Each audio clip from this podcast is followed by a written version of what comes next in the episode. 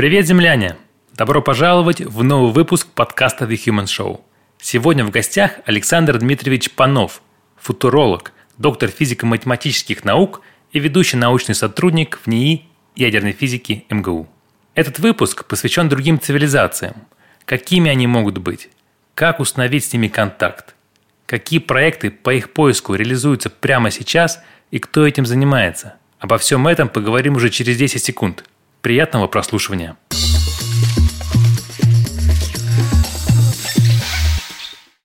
Александр Дмитриевич, добрый день. Добрый вечер. Вечер, да. Спасибо, что пришли.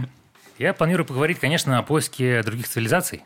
И у нас есть проблема с этим. То есть проблема поиска эти, этого разума во Вселенной. Первым вопросом я хочу сузить немножко проблему, потому что вот когда я думаю о разуме во Вселенной, то мне представляется огромная, огромная Вселенная, там миллиарды, триллионы галактик, и, и кажется, что должна быть где-то жизнь, она там точно есть.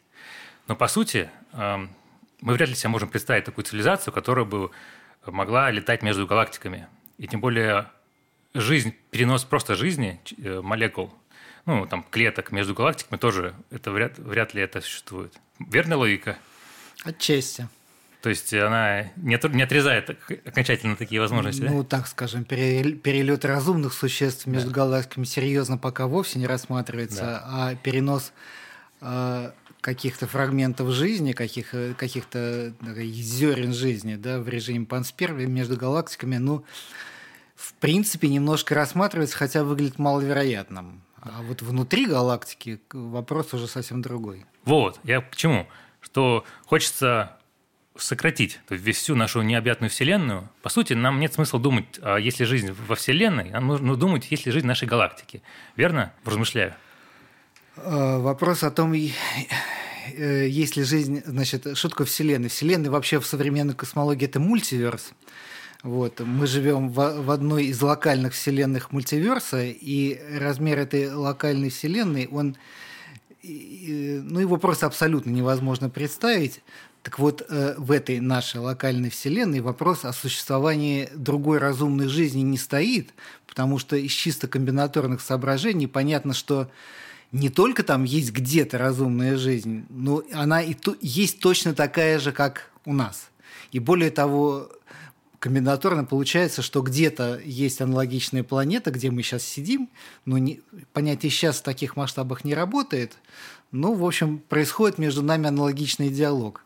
Поэтому, на самом деле, вопрос о том, есть ли жизнь э, во Вселенной, сводится к тому, где она, как далеко от нас, да. а не есть ли вообще. Все, согласен.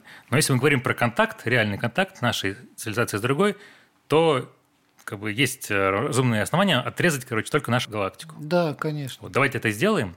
И из этого первый вопрос. То есть, если мы хотим, если мы допускаем, что в нашей Вселенной, не Вселенной, в галактике есть э, разумные цивилизации, их достаточное количество. Как должна выглядеть цивилизация, с которой мы можем физически скоммуницировать, и как это сделать? Э, значит, на этот вопрос можно вообще ответить отчасти количественным образом. Э, вопрос в том, кого мы встретим. Значит, есть такая формула Дрейка – формула Дрейка. Я не буду рассказывать, естественно, как она устроена, тем более, что у нас тут нет доски, на которой мы могли бы А писать. мы выведем на экран? Да не надо, да. я, я все расскажу. Ага. Значит, ее результат примерно такой. Если мы рассматриваем так называемую коммуникативную фазу существования цивилизации, ну или вообще какой-то фиксированный а, отрезок какой-то фиксированной длины в, э, во времени существования цивилизации, то можно прикинуть, сколько в галактике, в нашей галактике есть цивилизаций, вот, которые относятся к этому промежутку времени. Теперь смотрите, да, и э, это есть верхняя граница, и это, значит, количество цивилизаций будет э, численно меньше либо равно э, длительности этого промежутка времени, выраженного в годах – Угу.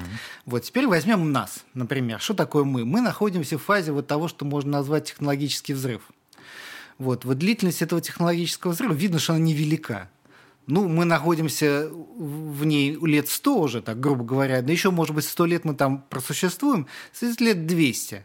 Вот, значит, верхнее количество цивилизаций, вот такого типа, как мы в галактике, это 200. На самом деле маловероятно, что вот это именно 200, скорее это меньше и может быть много меньше.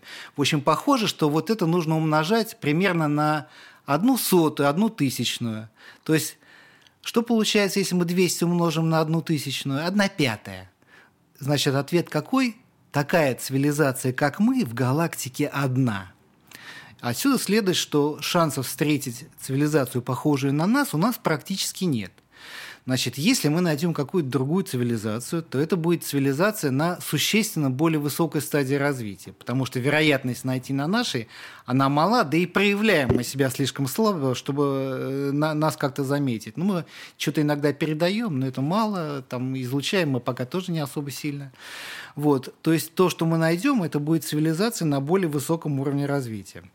Вот, значит, вы как там поставили вопрос, что мы найдем? Мы найдем если мы найдем, то это будет, э, значит, не то, что мы из себя представляем, а то, чем мы можем стать через там тысячи или десятки тысяч лет. Поэтому, значит, для того, чтобы представить себе, э, что мы можем найти, нам приходится заняться футурологией. Вот никуда не деться. Значит, вообще говоря, проблема поиска внеземного разума – это нормальная научная проблема, но у нее есть патология. Значит, патология ее в том, что, она включ... что для того, чтобы составить себе представление о том, что мы ищем, мы э, должны заняться футурологией, которая сама наукой не является. Вот, вот такая вот несколько странная вещь. Ну и дальше мы должны по-всякому фантазировать, что именно мы найдем. К вот этой футурологии есть э, разные подходы. Значит, есть подходы э, попроще, есть подходы посложнее. Я не знаю, может быть, мы сегодня сумеем поговорить э, об подходах обоих типов. Но вот э, самый такой простой и чрезвычайно подходный, э, полезный подход к такой футурологии оказался подход, основанный на том, что называется шкала развития цивилизации по Кардашову. Вот, вот поэтому нужно сказать пару слов, что это за штука такая. Значит, вот э, Станислав Лем, э, он тоже много думал о будущем разума, ну или о развитии разума там много-много лет после вот этого самого технологического взрыва, и он разные сценарии развития разделил на две разновидности. Значит, ортоэволюционные и неортоэволюционные. Значит, что такое ортоэволюционный сценарий? Это такое будущее, которое похоже на многократное увеличенное наше настоящее. Вот мы сейчас там вылезли в космос, так сказать, нос высунули, да. Но мы дальше будем продолжать эту тенденцию. Мы а, завоюем Солнечную систему, потом начнем лететь между звездами. Мы потребляем все больше энергии. Будем потреблять ее дальше все больше, больше, больше, больше, больше. Это вот то, что Лем назвал ортоэволюцией, то есть повторение настоящего в увеличенных масштабах. Вот. А есть неортоэволюция. Это такая эволюция, которая в какой-то момент поворачивает куда-то в бок и начинает развиваться совсем... Ну, например, мы вот сейчас все наращивались экстенсивно разным образом, там все больше в космос выходили, все больше энергии потребляли, а потом что-то у нас там в голове съехало, да, и мы, например, начали погружаться в виртуальные миры. Ну, нам там очень многие энергии не, не надо, видно нас не будет, мы будем там внутри своих компьютеров сидеть и так далее. Вот, так вот, вот эти вот самые сценарии ортоэволюционные, они выглядят наивными очень. И тем не менее оказалось, что вот э, одна из вот таких наивных классификаций оказалась крайне полезной. Вот. Это вот как раз классификация по Кардашову, и он э, классифицирует цивилизации по уровню потребления энергии. То есть все больше, больше, больше. Вот видите, чистая ортоэволюционность. Вот, значит, в чем тут фишка? Значит, он э, ввел э, три основные категории, они, значит, выглядят примерно так. Значит, цивилизации первого типа – это, грубо говоря, планетарные цивилизации, такие цивилизации, которые могут существовать, уместиться на планете. Это вот мы, да, и это не очень сильно может быть сильнее, чем мы. Почему? Ну вот мы сейчас потребляем и производим примерно одну десятую э, долю энергетики Солнца, которая падает на нашу планету, мы уровень потребления можем довести до 1%. И все. Больше нельзя. У нас просто тривиально начнется перегрев э, атмосферы. Дальше наращивать энергопотребление нельзя. Значит, что должно произойти, если цивилизация дальше хочет наращивать энергию? Она должна в космос выходить. Все потребление энергии тогда переносится в космос, и э, цивилиза... так сказать, место базирования цивилизации перестает быть планетой. Это становится, ну, скажем, пространство около ее звезды. И это вот то, что Кардашов называет цивилизацией второго типа – Вот, э, значит, цивилизация второго типа может располагать энергетикой, уже сопоставимой значит, с энергетикой собственной звезды. Вот. Там есть, значит, он еще вводил цивилизации третьего типа, это у которых энергетика сопоставима с энергетикой целой галактики. Но, значит, для постановки задачи поиска цивилизации это уже, так сказать, не так интересно. Это какая-то уже совсем экзотика. Если бы такие цивилизации были, их искать бы уже не надо было. Они были бы просто видны, ну, скажем, в соседних галактиках по тому, что называется там космические чудеса. Ну, какая-то хрень там происходит, какие-то там направленные потоки энергии непонятного происхождения, что-то еще. Ну, такого мы ничего не видим. Вот все, что мы видим, все более-менее естественно объясняется. Вот, так что нужно обсуждать два типа цивилизации. Первого типа и второго типа цивилизации. И вот оказывается, что методика поиска, вот вы спросили, вторая половина вопрос, как искать? Вот она самым радикальным образом зависит, что мы ищем, цивилизация первого типа или цивилизация второго типа. Вот именно поэтому классификация по Кардашову оказалась крайне полезной. Ну вот начнем как бы с цивилизации первого типа. Значит, у нас энергетика ограниченная. Допустим, когда-то что-то с нами такое произошло так в моральном смысле, и нам захотелось передавать как можно больше сообщений на другие цивилизации. Это вот именно такая цивилизация, которую, в общем-то, имеет смысл искать. Значит, вопрос. Намного ли мест одновременно в галактике мы сможем передавать свою информацию? Значит, ответ э, на этот вопрос строится чисто количественным образом.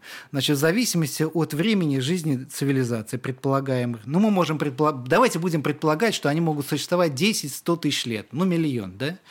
Можно оценить ожидаемое расстояние до ближайшей цивилизации. Вот, и результат получается неутешительный. Это получается тысяча световых лет. Значит, внутри э, сферы диаметром тысячи световых лет значит, существует миллионы звезд или десятки миллионов звезд, значит, где мы можем ожидать цивилизации. Значит, для того, чтобы...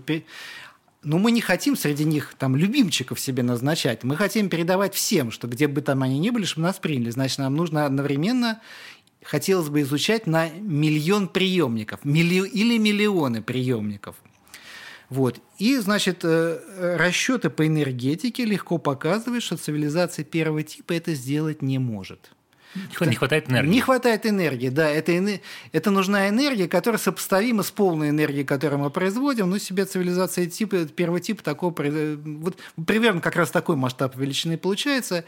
И это то, что цивилизация первого типа позволить себе просто-напросто не может. Значит, спрашивается, что мы можем ожидать тогда от такой цивилизации? Ну, не будет она излучать одновременно на все кандидаты. А что она будет делать? Она будет сканировать. Она будет на одну там поизлучал, на другую, на третью. У нее есть план значит, с помощью по которым она лучом обходит все-все-все цивилизации.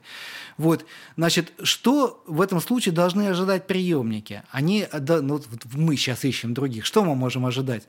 Мы можем ожидать краткую порцию сигнала с неизвестного направления, и все.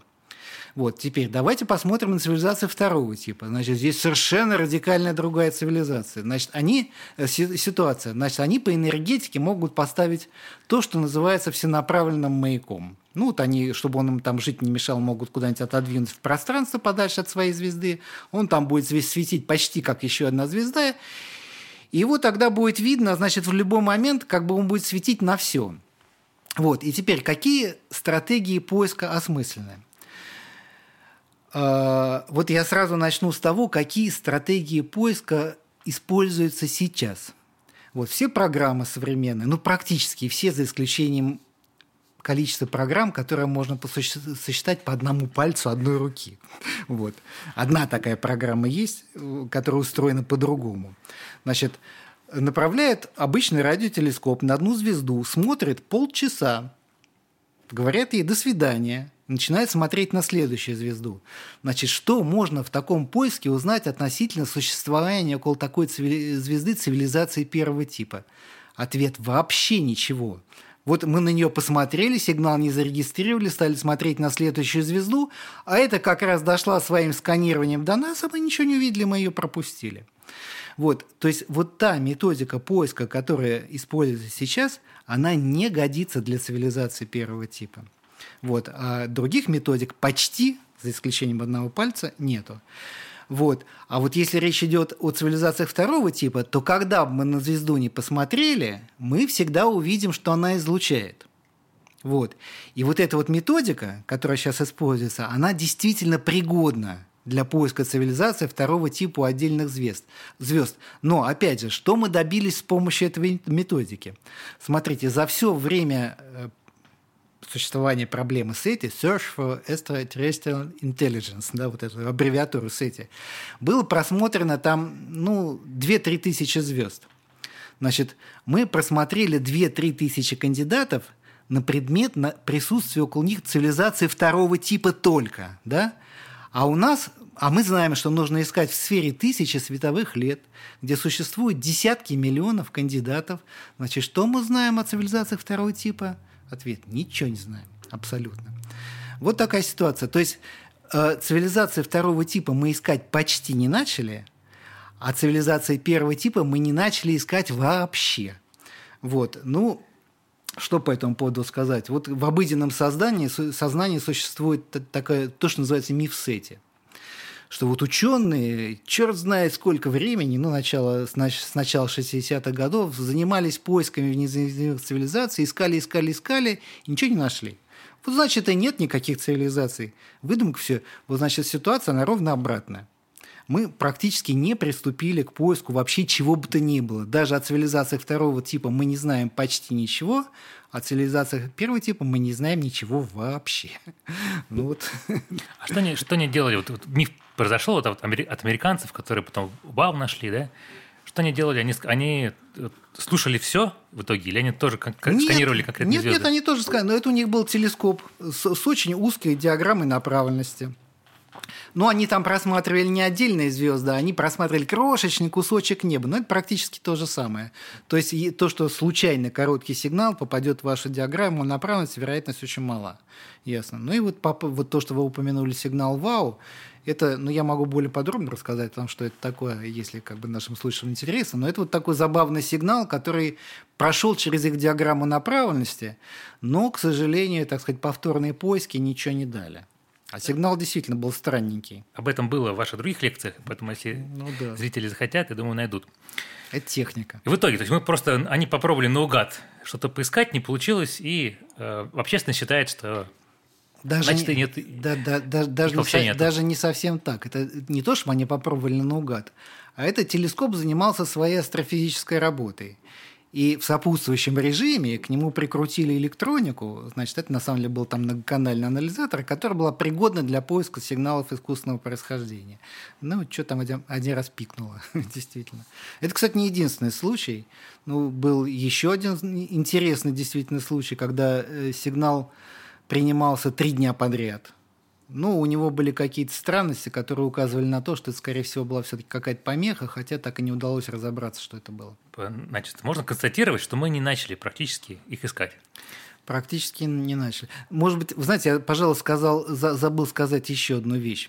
Значит, э, по нашим целенаправленным передачам это не единственный способ, как нас можно найти – Значит, помимо целенаправленных информационных передач, ну, коих можно разумных пересчитать теперь по пяти пальцам одной руки, вот, примерно столько их было. Значит, регулярно э, ведется то, что называется планетная, э, работает планетные радары.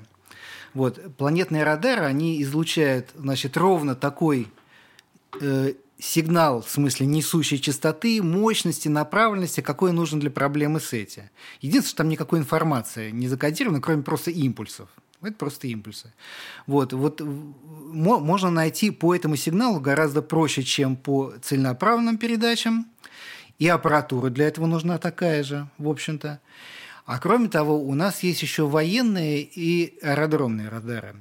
Вот, значит, военные аэродромные радары, они излучают гораздо более слабый сигнал.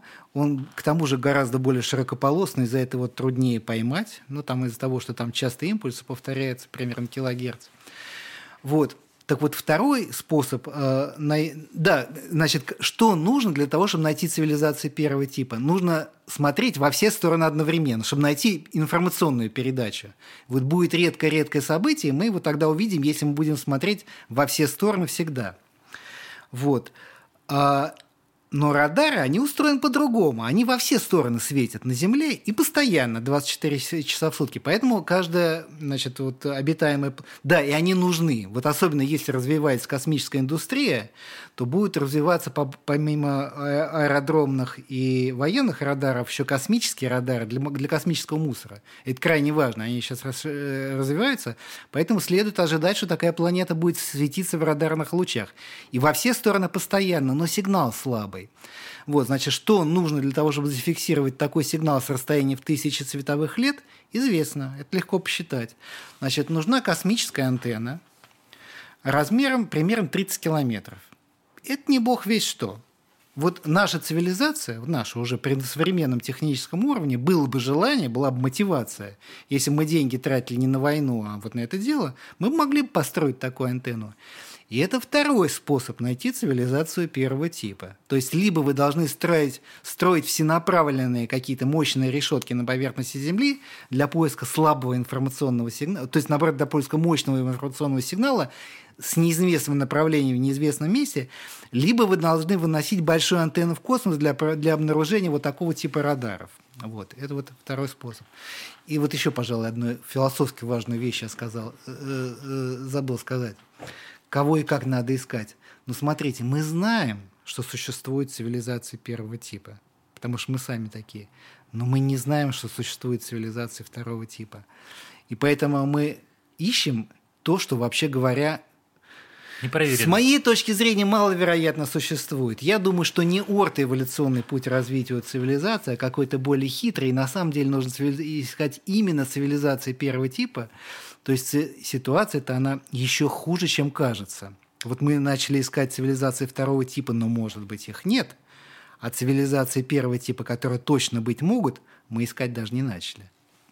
Давайте коротко коснемся. Вот как, по, как по-вашему, почему не будет этого пути? Мы ограничены технологически, энергетически. То есть цивилизация не выходит дальше вот, своей планеты по каким-то физическим причинам? Ну, э, не надо заниматься чистыми спекуляциями. Вот видно, что кривые все пошли уже загибаться. И более того, здесь, значит, есть э, кривые всякие экстенсивные, эволюционные, я имею в виду. Их много разных таких кривых существует.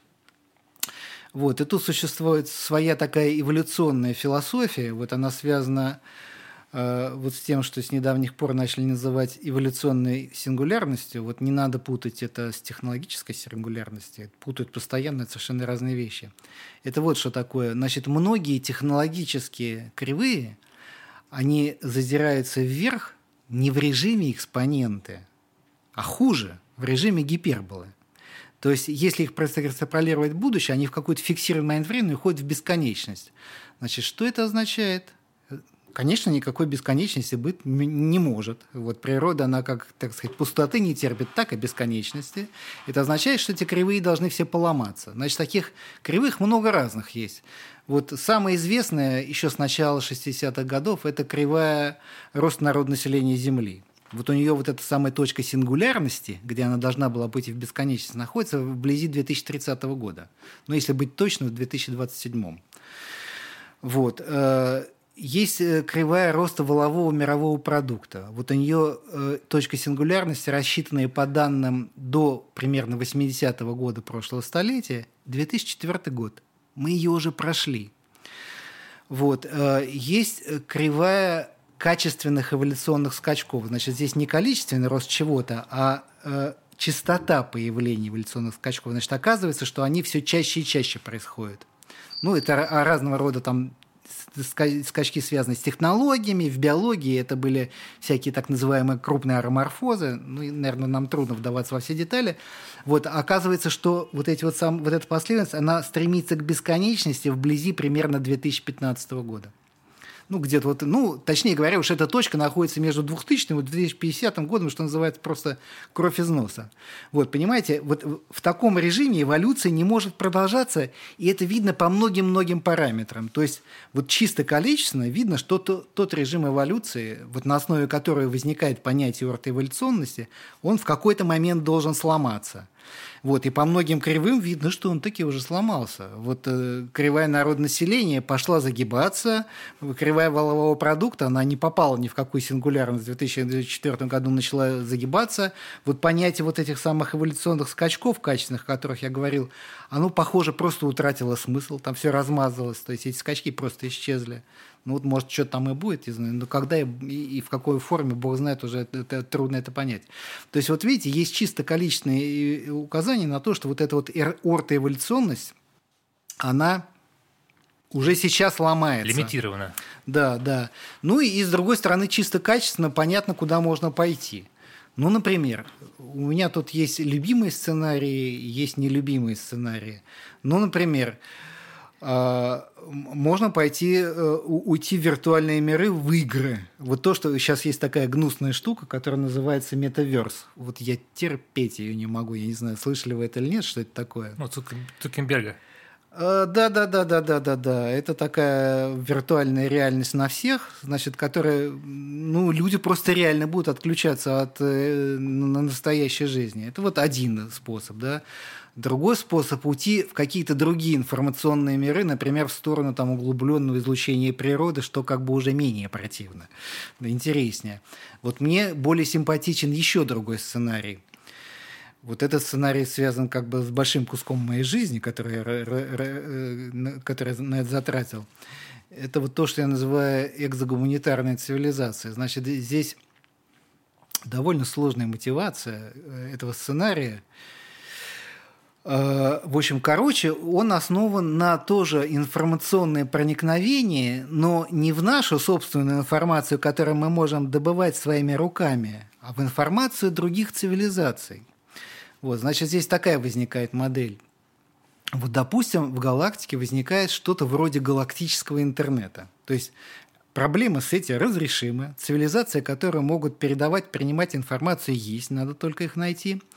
Вот, и возникает некая такая информационная среда на галактическом уровне из-за приема передачи вот этих вот самых э, сообщений.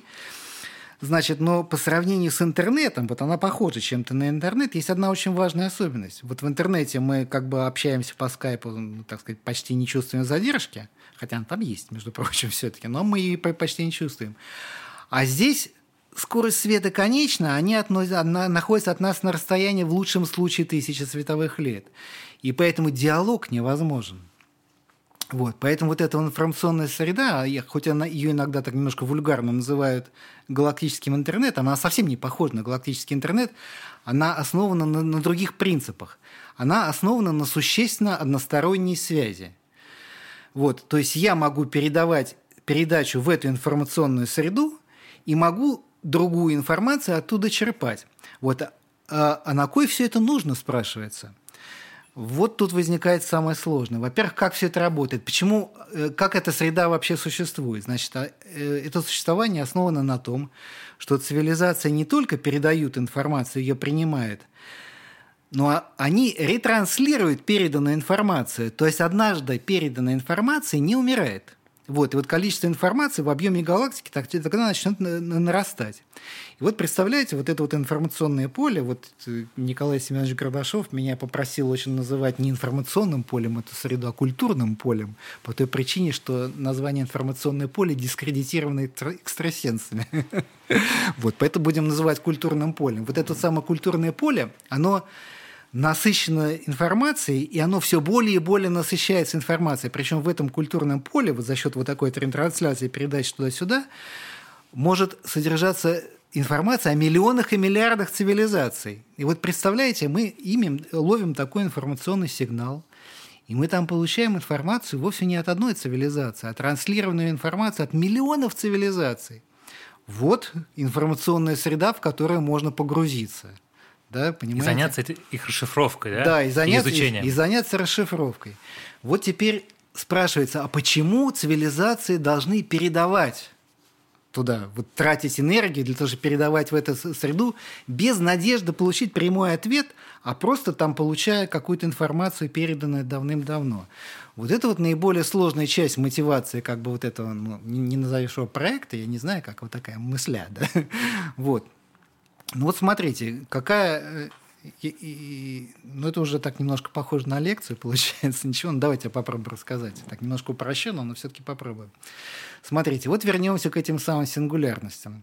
И в этих самых сингулярностях, значит, э, значит, одной из важных сигнатур вот этих сингулярностей является как раз учащение вот этих самых качественных переходов, о которых я говорил. Значит, если теперь внимательно посмотреть на каждый такой вот этот качественный скачок, значит, здесь начинает работать эволюционная теория э, Акупа Назаритяна – вот есть такой наш соотечественник, он недавно умер в 2018 году, к сожалению. Значит, его анализ показывает, что вот эти вот самые качественные скачки, они происходили неспроста. Они спроста, они возникали как преодоление некого кризиса. Не просто там от э, интереса возникал какой-то эволюционный скачок, нет. Значит, ситуация в какой-то момент становилась там по ряду причин, которые он тоже очень подробно описывает, плохой, вот, э, ну, эволюционирующей системе приходилось туго. Вот, и в этой ситуации дальше эволюционировать могли системы более сложного устройства. Вот отсюда и происходили эволюционные скачки. То есть это последовательность кризисов. Вот. А теперь, если взять точку сингулярности, область сингулярности, так скажем, в которой мы сейчас уже сидим, то это область сгущения кризисов. Вот. Значит, мы сейчас живем не просто во времени, мы живем в такой точке, где, где многочисленные кризисы вот эти сгущаются. И, значит, прожить, преодолеть вот этот самый промежуток, это означает что? Это означает преодолеть все эти кризисы. А что значит преодолеть каждый кризис? Это означает, означает поставить компенсацию на этот кризис. Вот. И если мы проходим через эту зону, зону дальше, то жизнь там будет не малиной отнюдь. Мы должны будем постоянно поддерживать на весу все вот эти компенсаторы, чтобы эти кризисы не, за, не, не, не заиграли обратно. Вот. И какой один из самых важных компенсаторов там должен быть? Это, очевидно, совершенно, должен быть совершенный способ сублимации агрессии. Вот, потому что при там, скажем, крайне высоком технологическом уровне, который там когда-то возникнет, если окажутся хоть какие-то следы в агрессии цивилизации, то всегда найдется сумасшедший, который воспользуется этой возможностью, цивилизацию убьет. Вот. И если цивилизация пробилась сквозь эту зону сингулярности, значит, нашелся способ компенсировать вот это, сублимировать агрессию.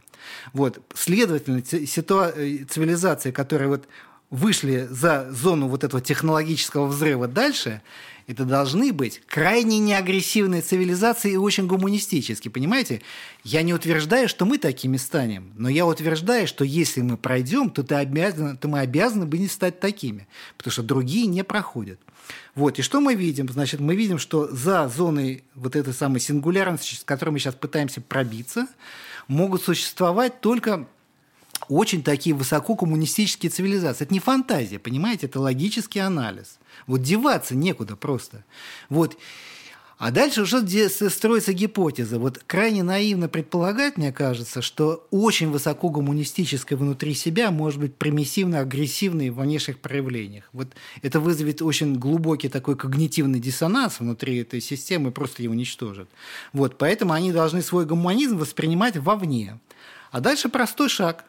Вот смотрите, они должны понимать, что вот это культурное поле может существовать. Они будут понимать, что это культурное поле будет полезно для всех. Вот, и у них возникает моральный императив что они должны работать на поддержку этого культурного поля. И в этот момент они, у них появляется готовность затратить огромную энергию на передачу собственной информации, ретрансляцию другой, поиск этого самого всяких э, корреспондентов для космической связи.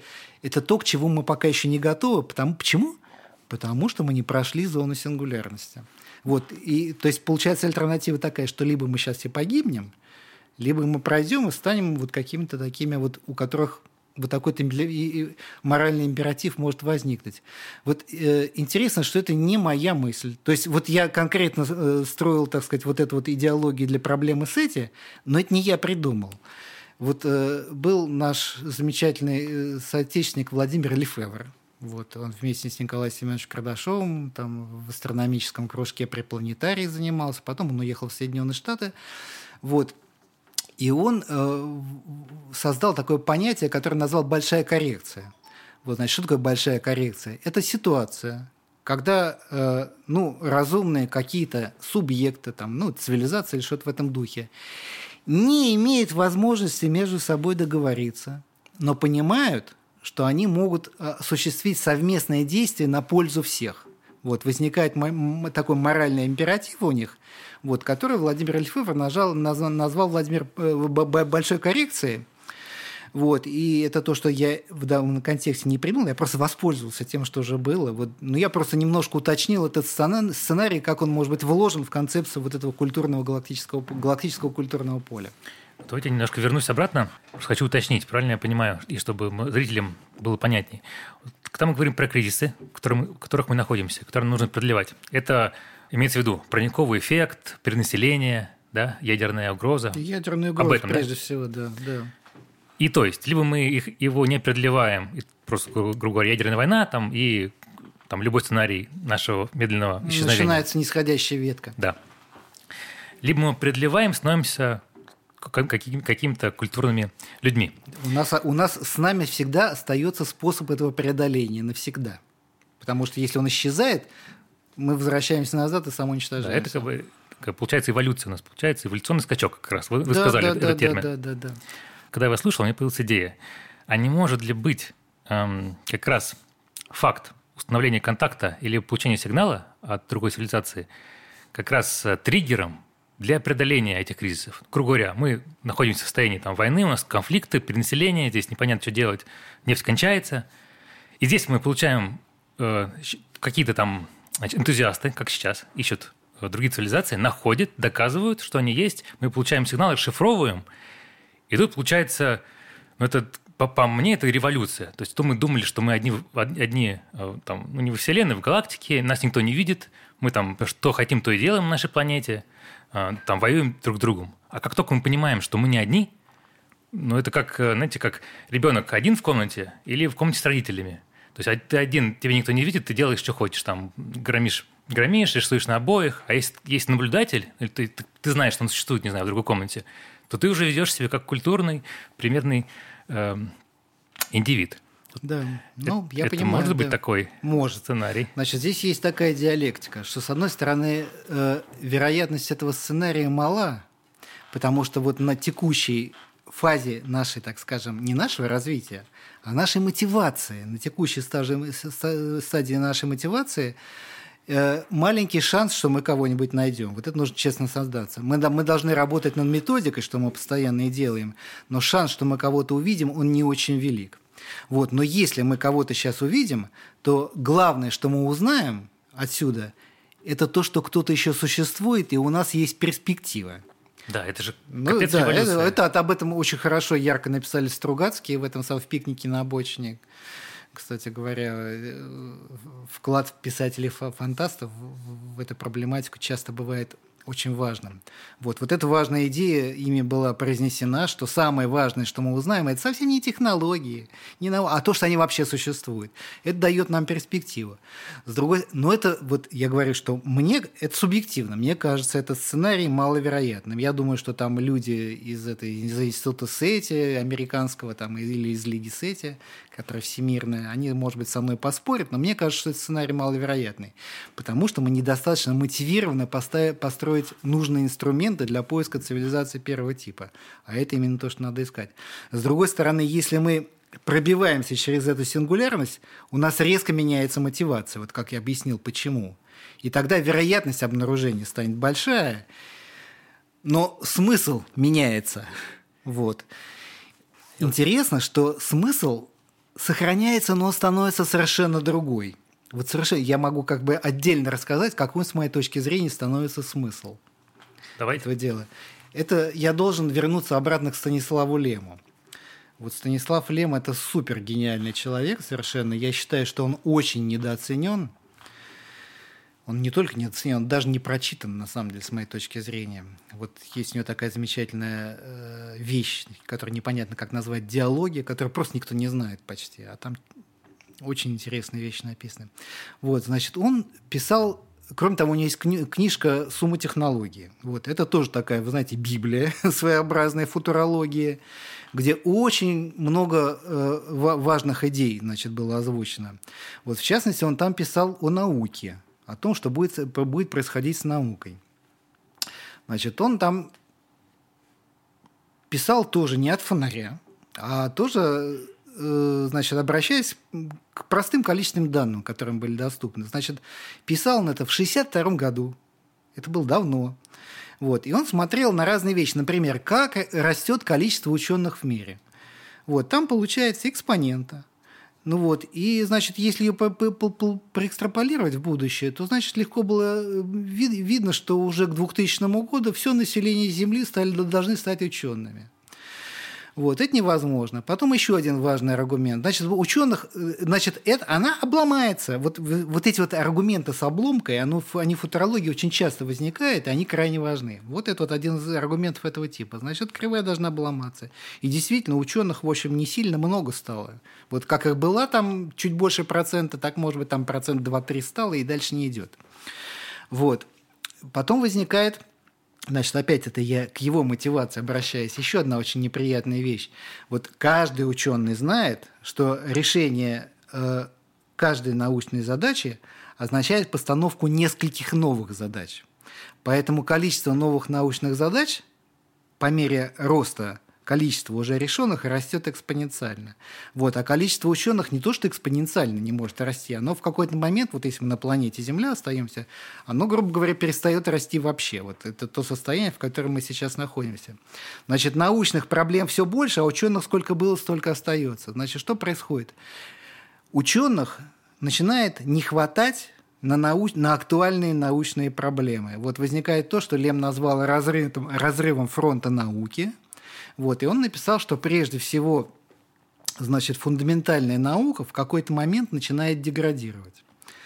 Вот, там, э, вот, опять, это не я придумал, но я этим воспользовался. Вот, помимо этого, там есть еще другие неприятности. Значит, не, не просто становится слишком много научных проблем. Научные проблемы становятся слишком не столько сложными, сколько для, слишком дорогими для решения. Вот смотрите, что происходит э, самой фундаментальной физики. Что такое фундаментальная физика? Это фундаментальная астрофизика и фундаментальная микрофизика. И на самом деле очень смешно, что они сходятся. Они начинают в какой-нибудь момент решать общие проблемы. Вот, значит, если взять микрофизику, то мы знаем, что сейчас самый большой инструмент – это вот коллайдер LHC, это значит устройство диаметром на 30 километров. Ну, можно построить ускоритель 300 километров. Это вот об этом думают, но это максимум, что можно построить на Земле. Дальше сейсмика уже просто не будет позволять, это будет слишком дорого, денег не хватит. Вот, то есть э, экспериментальная физика э, элементарных частиц на поверхности Земли уткнется значит, в стенку. Значит, посмотрите, что происходит с астрофизикой. Значит, э, современные астрофизические инструменты – это уже километровых размеров системы. Ну, вот, например, эти, э, телескоп Лайга, Вирга там, и, и прочее. Вот они там размером 3 километра. Значит, сейчас планируется следующее поколение инструментов размером 10 километров, но больше уже не сделаешь. И поместить некуда, там всякая сейсмика начинает мешать, это опять слишком дорого. Вот. То есть фундаментальная наука просто помимо того, что происходит разрыв фронта науки, о чем говорил, значит, Лем, еще стоимостная такая вот преграда возникает. Ну и, кстати говоря, ну, скажем так, не стоимостная, ресурсная, ресурсов не хватает. И количество рес... ученых, между прочим, это тоже разновидность ресурсов. И этого ресурса начинает не хватать. Ничего не хватает. Вот. Поэтому возникают научные проблемы, значит, э, которые невозможно решить. То есть они сейчас пока еще не возникли, но через несколько десятков лет они могут возникнуть. С другой стороны, есть такая интересная мысль. Вот э, Владимир Михайлович Липунов, если я надеюсь, что не ошибаюсь, Владимир Михайлович Липунов ее озвучил, что вообще говоря, разумный вид человечества не может существовать без непрерывного познания, а мы видим стенку. Вот. И это создает смертельную опасность для цивилизации.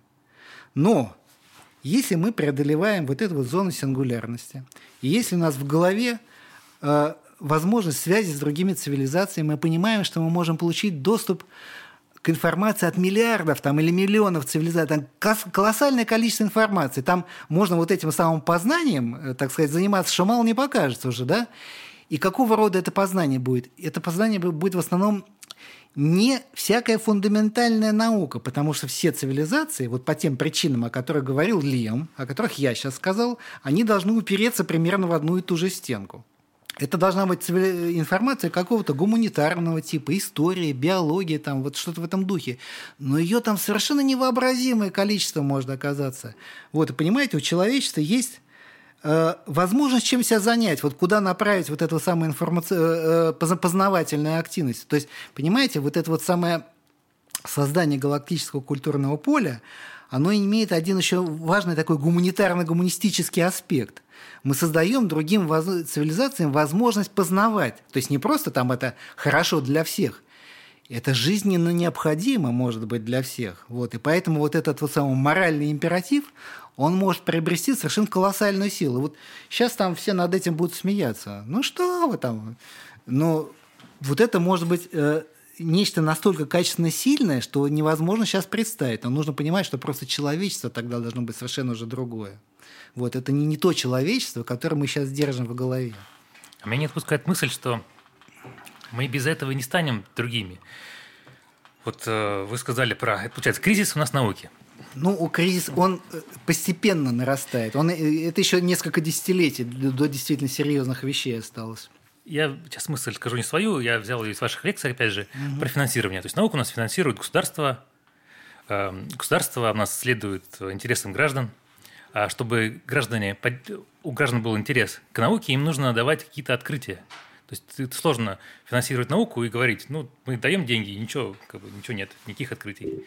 Вот. И на протяжении 20 века, как я понимаю, что вал открытий постоянный. Чем больше вкладываешь денег, тем больше открытий. Там ну, куча. это было не весь 20 век. Это первые, первые три четверти. Последние да, я... четверти 20 века, в общем-то, было уже немножко не так. Вот. И получается, сейчас у нас, у нас э, исследования становятся дороже, открытия будут все реже и реже и реже, потому что делать все сложнее, сложнее, сложнее. Меньше открытий, меньше, э, интер... меньше возможности поддерживать интерес налогоплательщиков, соответственно, будет да, сокращаться да. финансирование, будет ваш, опять же, термин коллапс. Коллапс финансирования еще, науки. Еще труднее будет профинансировать да. дорогостоящий проект, возникает положительная обратная связь, которая может привести к внезапному коллапсу. Да, да. Угу. коллапс получается финансирование науки, ну и науки, собственно, всей. И получается, в этот момент нам нужно как раз и получить э, новые знания от других цивилизаций. Но да. получается, это никто не будет заниматься, потому что никаких денег на поиск э, этого, этого, этих сообщений нет. И получается все. Это как бы все конец цивилизации. Грубо говоря, мы обезьяны, ну, там. Возникает крайне сложная ситуация. Не очень красиво, да. Да, возникает очень сложная ситуация. На самом деле у нас вот через эту зону сингулярности, с, с учетом того, что фундаментальная наука может упереться вот в эту самую стенку и до преодоления этой зоны, да, э, как бы вероятность преодоле... Э, пройти через все это, она кажется субъективно не очень большой. Вот мы здесь оказываемся в общей очереди. Но на самом деле возможность есть. На самом деле это может произойти, ну, например, в результате наложения нескольких случайностей. Вот э, мы сейчас живем в такое время, когда роль случайности становится необыкновенно велика. Вот, а мы тут стоим в общей очереди. Да? Вот цивилизации, я все-таки думаю, что их мы, мы не одна, их, наверное, много разных в разных местах. Вот. И времени от времени, вот даже случайные события там должны реализовываться. Вот знаете, в физике элементарных частиц есть такой принцип, что если событие не запрещено, оно происходит. Время от времени хотя бы. Вот, значит, вот такие прорывы должны э, время от времени происходить. И вот эти вот цивилизации, которые проскочили хотя бы там в силу случайных причин, они могут стать каркасом возникновения вот такого галактического культурного поля. А если оно галактическое культурное поле возникает, то возникает обратная связь на другие цивилизации. Оно помогает им преодолеть вот это вот самое кризис сингулярности. То есть, видите, на самом деле и, и ситуация внутри галактики, она со временем совершенно непостоянная. Она может меняться. Более того, я вот э, где-то в начале 2000-х годов написал такую математическую модель, и там как раз видно, что эволюция может происходить таким образом. Значит, э, ну, сначала в галактике не было никаких цивилизаций, да, ну, потому что галактика только образовалась, там жизни-то не было. Потом, значит, возникла откуда-то жизнь, возникли цивилизации, их сначала было мало. У них была очень мала вероятность э, значит, войти в контакт с друг с другом, поэтому жили они недолго. Из-за того, что жили они недолго, так сказать, вероятность была еще меньше. Но вот в силу каких-то причин просто они чаще стали возникать. Ну, например, просто в силу процесса звездообразования. Там образуются все новые и новые звезды, да. Есть новые, возникают новые места, где они могут образоваться. Вот. И, значит, вот модель так из разумных соображений показывается, что когда у любой, так сказать, случайно взятой цивилизации вероятность войти в контакт с другой цивилизацией возникает на протяжении ее жизни, становится на уровне от одной сотой до одной десятой, начинается лавинообразный переход – возникает в галактике информация, которая начинает обратно влиять на цивилизации, которые первоначально были одинокие, помогает им выживать, они начинают давать свою информацию, происходит резкий скачок. Вот.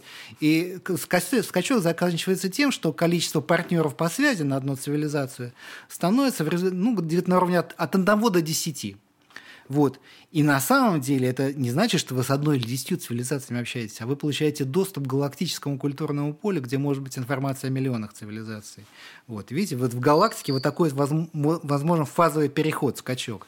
Вот время этого скачка, оно как раз оказывается порядка продолжительности жизни одной цивилизации. То есть вот если цивилизация там, ну, скажем, живет 100 тысяч лет, то время вот этого скачка тоже порядка 100 тысяч лет получается. И все-таки получается, что все-таки да. То есть э, время жизни цивилизации критически зависит от того, войдет она в это культурное поле или не войдет. Правильно в этой модели, да, существуют другие модели, которые, как сказать, в которых все происходит по-другому. Ну, например, но в Одессе. Мне, нравится, мне нравится эта модель, очень мне очень, то, я, я ее люблю. Очень красивая. но, как... я, но, но, но надо понимать, что она, я не говорю, что так будет. Это не предсказание, это одна из возможностей. Которую можно проверить. Да, которая ну, со временем, да. да. Скажем, вероятно, ситуация может быть такая, что цивилизации существуют разного типа. Вот как, как бы животные существуют разные, да, вот цивилизации тоже могут быть разные. Вот некоторые будут особо склонны к такому сценарию, другие будут склонны погружаться в себя там через виртуальные миры. Для кого-то внешняя информация может оказаться губительной. Скажем, они там первым делом начнут в этой информации искать красную кнопку, чтобы нажать. Ну, запросто. Вот. Но если есть подпопуляция для которой контакт, на которую контакт э, влияет значит, положительно, благотвор... таким благотворительным оказывается, вот такая вот подпопуляция может создать вот тот самый фазовый скачок, о котором я говорил, вот на уровне всей галактики. Это просто к вопросу, почему мне очень хочется разобраться подробно именно в, этой, в этом моменте, потому что э, у многих, я думаю, есть вопрос, зачем нам искать эти цивилизации? Ну, мне кажется, что мы об этом уже немножко поговорили. Да. И опять же, так, э, это там дедукция, что сейчас никто не ищет, ну вот вы сказали, проектов Ну не то, что никто мало. не ищет, ну, ищет, мало. но с моей точки зрения, ну вот я боюсь, что я опять немножко отклонюсь от, от темы. Здесь, с моей точки зрения, существует трагическая ситуация в этой области. Вот, потому что опять наш соотечественник Юрий, Юрий Миллер, вот, между прочим, мы тут очень удивительно часто фигурируем в этой области, как-то вот какой-то русский космизм, что ли, сказывается, я не знаю. Значит, он тоже уехал в Соединенные Штаты, живет там сейчас в этой в Кремниевой долине. Вот, он профинансировал в 2015 году проблем с этим на 100 миллионов долларов на 10 лет.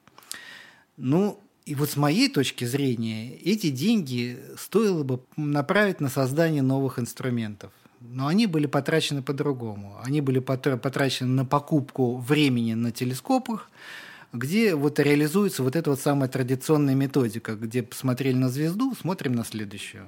Ну вот, э, мне кажется, что это как бы не очень здорово, мне эта ситуация не нравится. Сейчас там понято, что надо бы идти по-другому, но и деньги тут нужны другие. Это не 100 миллионов долларов надо. Ну, давайте относительно масштабов человечества, я думаю, практически можно сказать, что они практически этим не занимаются вопросом. Ну, в общем, это вопрос находится в, мета... в ранней методической фазе. Да. да. И вот вопрос, логичный вопрос, почему? То есть, если мы в чем-то, как люди, видим смысл, мы это обычно делаем или хотя бы проверяем. Мы почему-то это не делаем, как человечество. Значит, наверное, у нас есть э, с моей точки зрения, есть проблема, что люди не понимают, зачем. Вот есть, есть какие-то уфология, то есть есть какие-то человечки с большими головами, э, это что-то пол, вроде полумема, полу эм, каких-то сообществ людей, которые ищут этих людей. Но, но в рамках нашего разговора это мы ищем цивилизации третьего типа. Да? Э, ну, можно так сказать. Ну, которые не надо искать, которые сами да, глаза сами уже здесь. А вероятность очень мала, потому что мы знаем, что второго типа очень мала. Потому что мы, мы, да. мы знаем только первую, да? угу. первый типа нашу. И непонятно зачем. И если понять, что э, этот факт обнаружения другой цивилизации может существенно кардинально изменить нашу историю как, как вида, то, наверное, появится больше мотивации но этим это, заниматься. Но это называется «гром не грянет, мужик не перекрестится». Сейчас э, э, нет способа дать понять широкой общественности, насколько это может оказаться важно. Нету. Я не вижу. Более того, э, вот я такой, вот мы уже говорили о, о, о модели науки, да, о модели коллапса науки, э, значит, э, которая так, такая численная моделька была, которую я сделал. Там, значит, э, э, рассматривался один из сценариев таких, разновидность сценария рассматривалась такая. Допустим, у нас э, не просто тупо ограниченные ресурсы, которые мы можем потратить на науку, а, допустим, они начинают потихоньку расти. Вот что тогда получается? А новые результаты получаются все сложнее и сложнее. Вот, получается такая штука. Значит, по мере роста денег, значит, количество результатов начинает расти сначала, потом денег все равно не хватает значит, э, финансирование падает, а финансовые и ресурсные возможности продолжают расти. Значит, через некоторое время у людей появляется такая мысль. А не попробовать ли еще разок? Mm-hmm. Пробуют. Снова начинает расти, снова возвращается, снова падает. Вот возникает вот такая пульсирующая кривая, вот она в этой модели э, прекрасно видна. Вот, вот когда я эту модель делал, я про нее думал, что она описывает всю науку. На самом деле потом я понял, что она может э, описывать отдельные направления этой науки. И вот здесь вот неожиданно возникает приложение как раз к самой проблеме сети. Вот смотрите, как здесь было. Значит, сначала там в начале 60-х годов казалось, что эта вещь довольно простая, что вот мы сейчас только начнем искать, сразу что-то найдем. Значит, появилось соответствующее финансирование, поискали, поискали, поискали, к 80-м годам ничего не нашли. Вот, появилось разочарование. Вот, государство вообще перестало тратить на это деньги, закрылись все государственные программы. Э, вот, э, она стала финансироваться из частных источников – вот, вот возникл вот этот вот самый минимум первый, о котором я говорил, а потом появился Юрий Мильнер, который, у которого денег, в общем, немерено, да, и который решил, дай-ка я вложу. И вот он вложил, а результата снова нет. И вот я лично думаю, что через некоторое время снова может возникнуть разочарование. Вот э, и Мильнер не даст новых денег, грубо. А может даст, я не знаю. Но вероятность того, что он денег не даст, она существует. И вот возникают вот эти самые пики, которые вот в этой э, модели описывались. Вот, и будет это происходить до тех пор, вот пока не припрет. А вот припереть может как раз тогда, когда э, с фундаментальной наукой очень большие проблемы возникнут, о которых я говорил. Вот тогда почувствуется, что чего-то хочется, вот, и тогда возникнет мотивация потратить очень большие деньги. И вот я хочу сказать, что проблема с этим в этом случае, в смысле, она особенно сложная по сравнению со всеми другими научными проблемами. Потому что проблема с этим, она, грубо говоря, нацелена на получение одного единственного результата. Вот. И, мы, и нам нечем отчитаться – перед людьми. Вот они нам говорят, а на кой вы деньги тратите? Нет, стати... трат... Нет статистики вообще никакой. Никакой, да, да. да, да. Вот, вот не дадим. Не да. и, и тем не менее, вот эти вот скачки финансирования возникают, и вот в какой-то момент вот, э, э, может возникнуть такая синергия вот такого вот скачка с возникновением, э, с пониманием необходимости, что это жизненно необходимо, и вот тогда вот я даже такой специальный термин пришлось ввести, вот был термин коммуникативной цивилизации, и в этот момент цивилизация становится суперкоммуникативной. То есть она понимает, что она решает задачу жизненной важности для себя. Вот тогда действительно проблема с этим может быть реально быстро решена. Ну, как бы не надо впадать в бескрайний пессимизм, потому что ясно, что она всегда может быть решена случайно, даже когда мы не затратили а, а, адекватных усилий. Понимаете, природа, она такая. Надежда есть. Надежда есть, да. Поэтому, ага. ну, во-первых, надо работать над методикой, чтобы эти методики уже были созданы к тому моменту, когда они реально потребуются. И, во-вторых, нужно понимать, что ну, случайно мы чего-то можем все-таки найти. Нам может повести. Давайте в техническую часть э, уйдем. Итак, значит, мы э, ищем, допустим, есть финансирование. Что нам делать, конкретно, что искать, какой сигнал? Если мы хотим найти это культурное поле. Значит, ну, как я говорил уже, нам э, надо э, потратиться на создание новых инструментов. Значит, какого рода должны быть инструменты? Ну, это уже понятно, что это должно быть. Это так называемые антенные решетки. Вот, это создаются э, ненаправленные системы э, из маленьких таких антеннок. Ну, их можно немножко по-разному делать. Можно много маленьких тарелок поставить, но проще всего поставить просто много маленьких проволочек таких, вот, которые называются диполями. Вот. Делается целое поле такое уставленное диполями – и, и информация, которая получается, значит, э, с, которая получается с этих диполей, она сводится в общий центр обработки данных, и там у вас работают такие суперкомпьютеры, которых еще даже нет. Очень мощные суперкомпьютеры. Вот, и они, э, значит, э, могут создавать э, синтетические, то, то, что называется синтетические диаграммы направленности, и один хороший суперкомпьютер с помощью вот такой-то антенной решетки может создать столько диаграмм направленности, что он покроет все небо сразу. Вот. вот это вот те инструменты, которые нужно создавать, но они безумно дорого стоят. Более того, они по вычислительным мощностям, они даже еще недоступны для нас. То есть мы сейчас, если захотим, мы не сделаем, да? Надо разрабатывать ну, прототипы, прототипы мы уже можем делать, даже прототипы некоторые существуют. Вот существует Алленский телескоп, так называемый. Там 43 тарелки, по-моему, в нем находится. Планировалось сделать 350 тарелок, деньги опять урезали, вот как обычно здесь бывало. Они планировали создать 32 диаграммы направленности.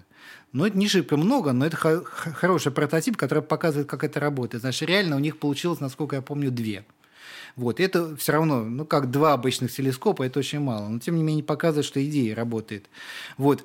Есть такие системы, которые работают на длинных волнах. Вот они используются сейчас для поиска того, что называется ФРБ, Fast Radio Bars, быстрые, быстрые радиосплески.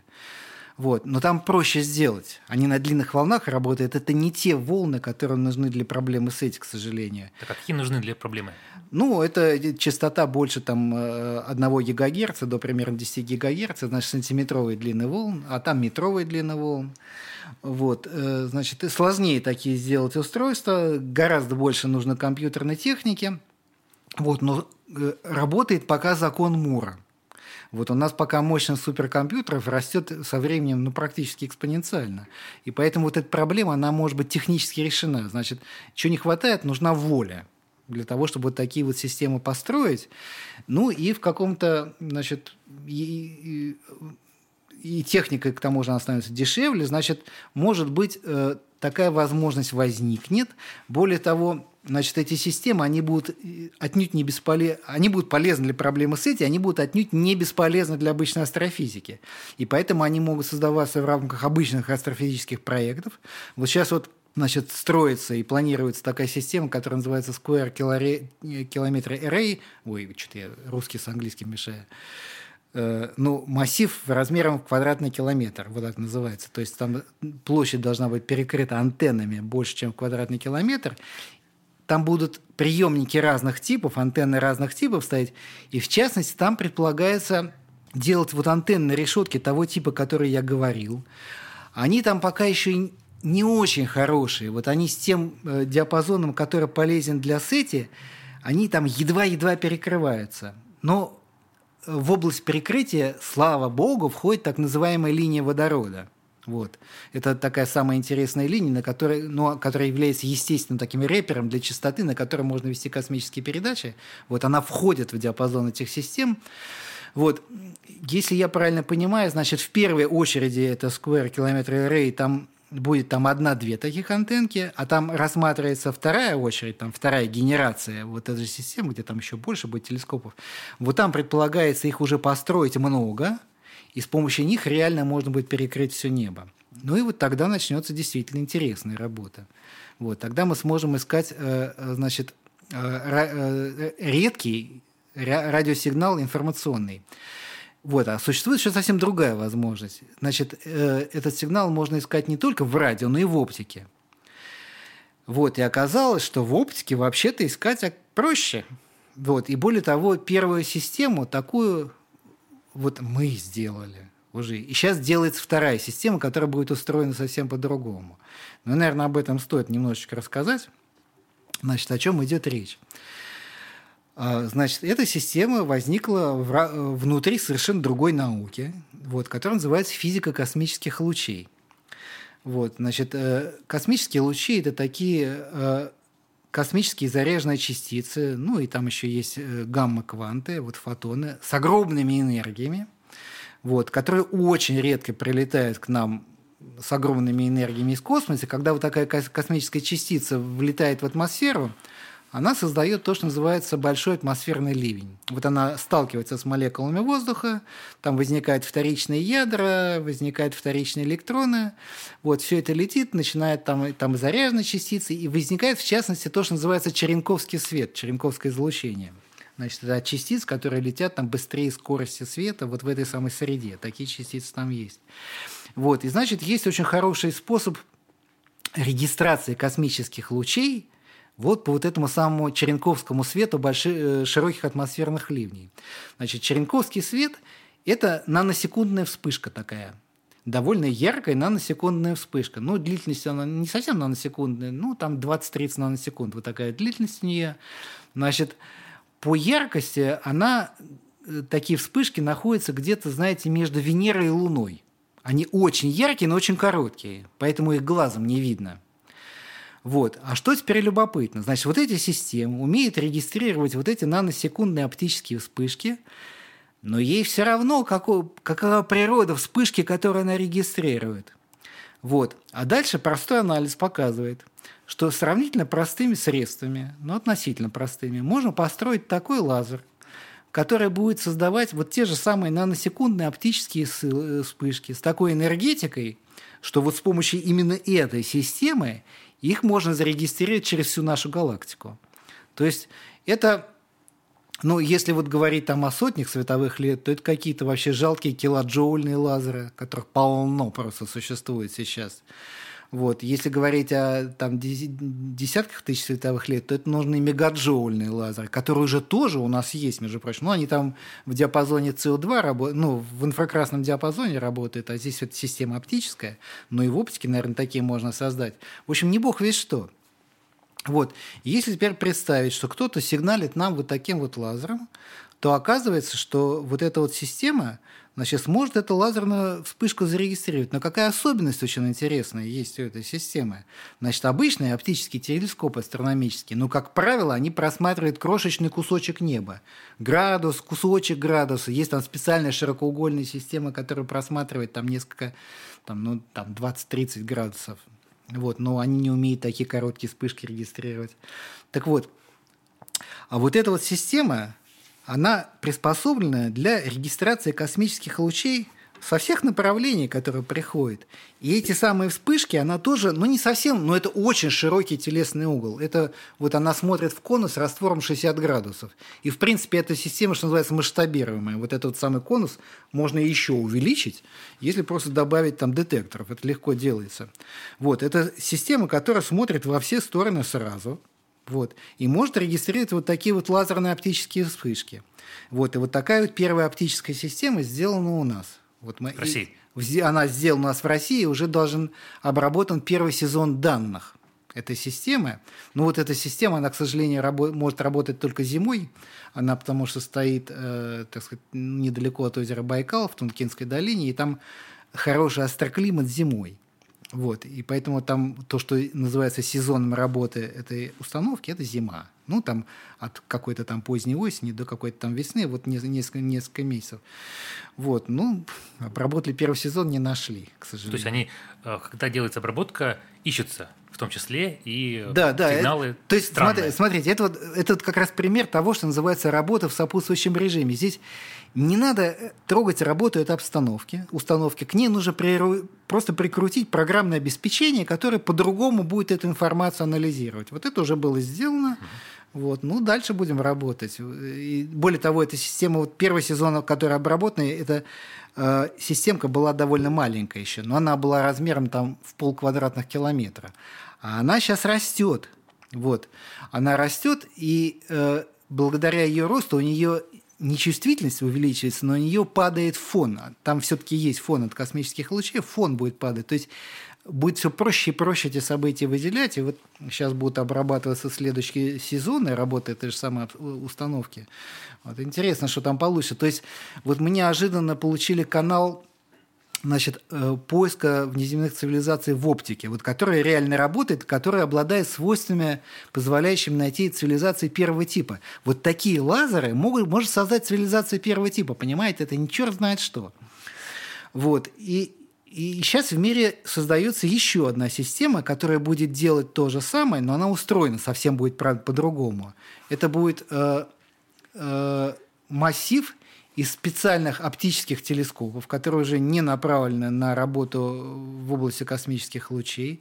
Это специальная именно SETI-программа. Вот, называется это Panoramic SETI, это американский проект. Вот он финансируется, в частности, из этой самой Миллеровской программы 100 миллионов долларов. А, а нам вообще-то финансирования не надо никакого. У нас проект получился практически бесплатный. Как так? Ну так. Там, кроме программного обеспечения, которое сделано а, свободно от работы ничего не надо. Она и так работает. Она финансируется на, как бы в других направлениях, а нам ничего другого и не надо, понимаете? А там нет, там строится специальная система. Но я так понимаю, что еще несколько лет придется подождать, пока она реально начнет работать. Но это Значит, она будет обладать примерно такими же параметрами в смысле чувствительности времен и так далее, как вот эта вот наша система, которая уже работает. Ну, немножко у нее будут покороче там времена импульсов, которые она может, может, сможет регистрировать. Но не сильно короче. Чувствительность примерно такая же получается. Вот сильно чувствительность определяется размером фотоприемника. Вот у них полметра фотоприемники – и у нас полметра фотоприем, все. вот дальше никуда не уйдешь. Вот, вот понимаете, то есть здесь возникает новый канал, вообще говоря, могут быть какие-то неожиданности. То есть мы там можем неожиданно что-то увидеть, потому что мы постепенно приближаемся к просмотру всего неба. То есть у нас две, две гипотезы. Есть сантиметровый, э, сантиметровая длина волны, есть, есть оптика. То есть да, мы думаем, что да, именно да. Э, разумные цивилизации выберут именно эти каналы для передачи это, это, это не это вот вот эти два способа. Да. Это не все, что исчерпывает способы поиска разумных цивилизаций. Там есть еще совсем третье и четвертое направление, которое мы еще не обсуждали. Они дороже или? Но, э, то есть да. это это был поиск сигналов. Да. В два других это не поиск сигналов. Это поиск техносигнатур а, другого понял. типа. Понял. Я думаю, не, не уложимся иначе. Вот если мы ищем сигналы, то первым делом нужно Э, значит, построить инструменты в этих двух диапазонах, правильно? Ну, во втором да. мы уже строим. Да, Это да, круто. уже первый прототип есть работающий. Все супер. Что бы вы сделали? Вот что нам делать? Есть деньги, допустим, есть какой-то человек, миллиардер, который хочет э, вложить много денег в проблему с этим куда в первую очередь надо потратить эти Анте... деньги? Радиоантенные решетки, потому что оптическая сторона задачки э, будет как бы решена сама собой, она уже решается. На это не нужно таких сверхбольших денег. Вот никто не знает, есть ли передача в оптике. В общем-то, их там немножко сложнее все-таки делать, чем э, в радиодиапазоне. Ну, просто в радиодиапазоне вот эти радиопередачи, ну, просто на коленке делаются, понимаете? Очень легко передавать. А вот этот мегаджоульный, мегаджоульный лазер построить – это хоть и в пределах возможностей э, цивилизации первого типа, но это гораздо более сложная задача, понимаете? Поэтому Хочется искать в радиодиапазоне все-таки, хочется. Вот, поэтому нужно бросить деньги на создание вот таких антенных решеток. Такой вопрос эм, бытовой. Если частник э, вложит деньги, ему вообще позволят этот проект реализовать? Там не, не, не помешают политики, не знаю, ты ничего, если ты хочешь там такой инструментчик построить, может, там влияет на какие... Может, ты будешь спутники искать, а не инопланетян. Не, не будет это, наоборот, глушиться. Пока, пока прецедента не было, чтобы кто-то глушился. Есть э, очень сильное лобби на запрет передачи вот, информации, что является, с моей точки зрения, совершенно полным идиотизмом. Почему? Ну, ты, а это почему, отдельно почему долго, долго, долго это, это мы впадаем в новую тему. Вот, а? но по, пока что на э, поиски никаких наездов сильных не было. Кстати, был один частный проект, очень был он неплохой проект, который, к сожалению, провалился по причине переоцененного энтузиазма среди волонтеров. Это вот был такой э, проект под эгидой Лига, э, Лига Сети, он производился как же он назывался? Аргус. По-моему, назывался Аргус. Это такой Аргус, это такое много, многоглазое чудовище из древней, что ли, греческой мифологии, я уже не помню откуда. Значит, там была вот какая идея. Э, идея была э, такая, что построить систему на основе обычных телевизионных тарелок. Вот, а, обычный телевизион, ну, чуть-чуть увеличенного размера, размером метра два-три. Вот такие существуют телевизионные тарелки. Значит, идея какая была? Была какая?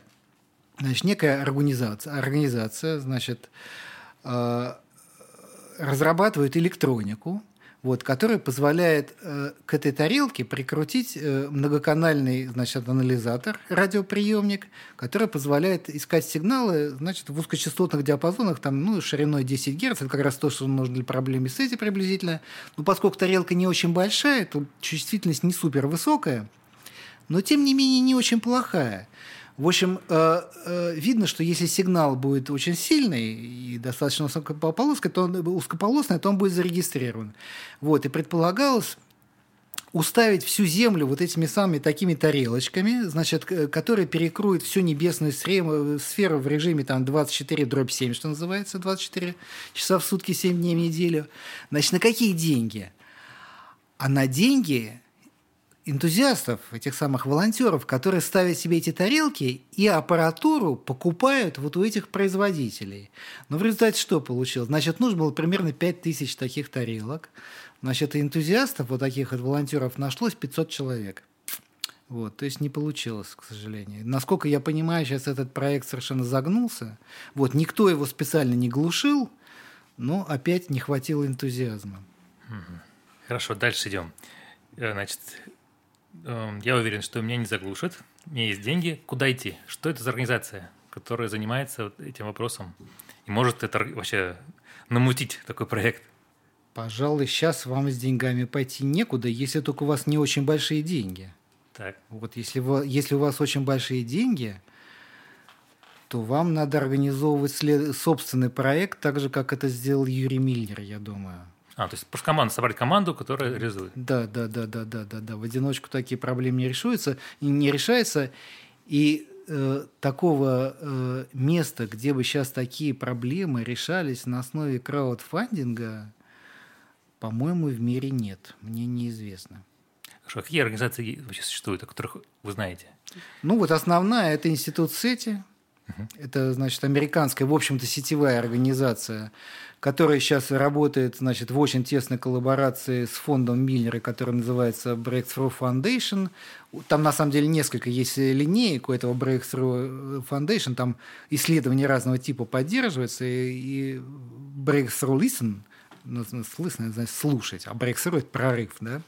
Вот, значит, такое бренд, состоящий из двух слов «прорыв» и «слушать». Это именно те деньги, которые идут на, на проблему с этим.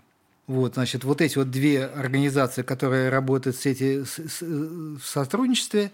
Ну и вот это вот была э, Лига Сети, значит, которая занималась вот в частности вот этим проектом, но там есть много людей, которые сейчас подключились вот к этим самым деньгам, и вот сейчас все это вот вместе работает, вот, и это основное место, где сейчас ведутся поиски. И плюс на, так сказать, на неком таком отшибе, вот мы сейчас находимся, мы Значит, просто по техническим причинам сейчас не можем войти ни в какие вот эти самые Breakthrough Foundation. Мы не можем пользоваться иностранными деньгами. И это уже в прошлом, там, позапрошлом году было понятно, что мы не можем их пользоваться, там, мы станем иностранными агентами и так далее. Куча всяких неприятностей. Вот. Но, тем не менее, видите, мы тут свою собственную какую-то деятельность сумели развести. Вот.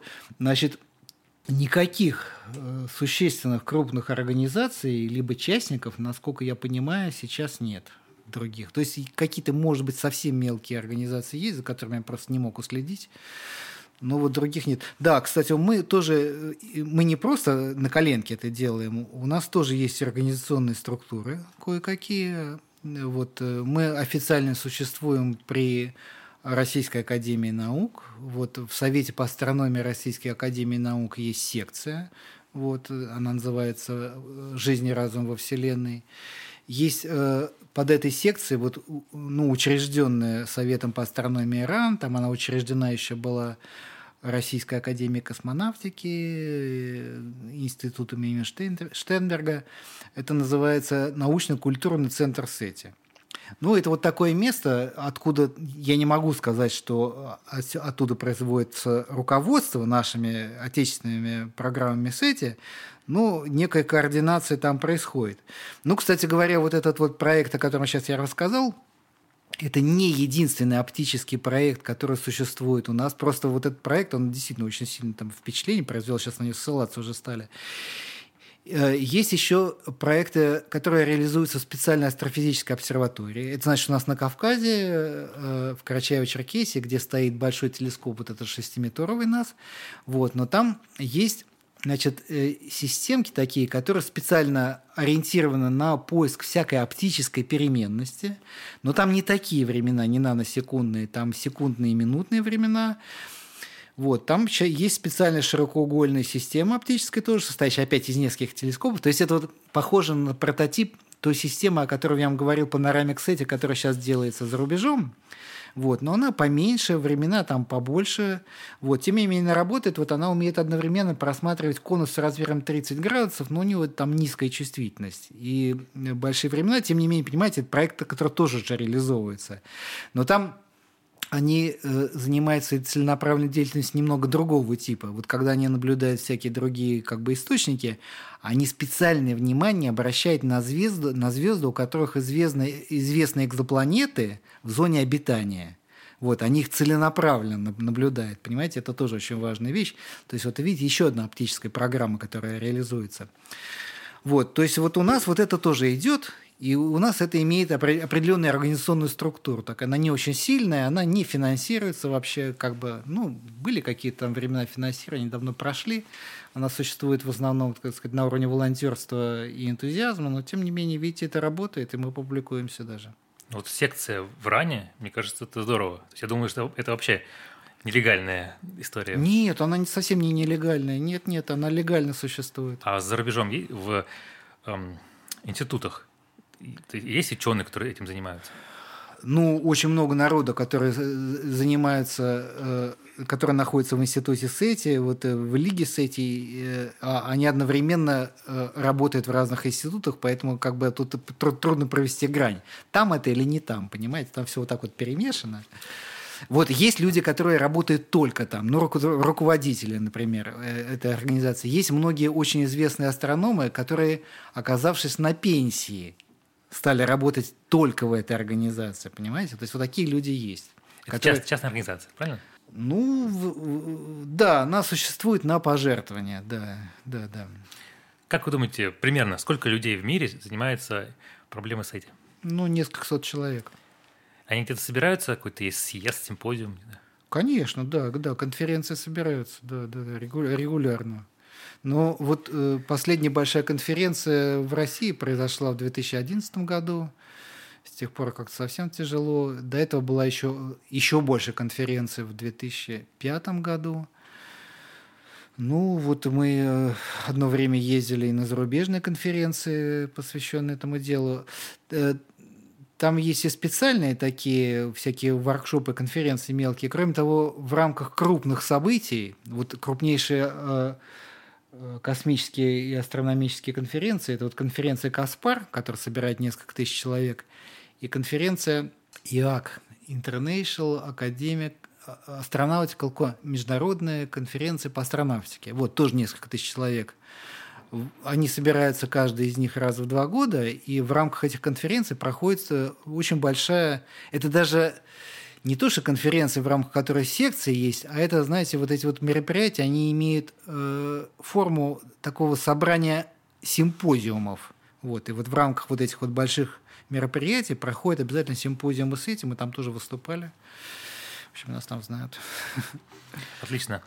Значит, по этой теме последний вопрос. Кстати, уфология там не представлена. Проблемы с этим представлены, уфологии там нет. И вообще, сколько народу занимается уфологией, я вам сказать не могу.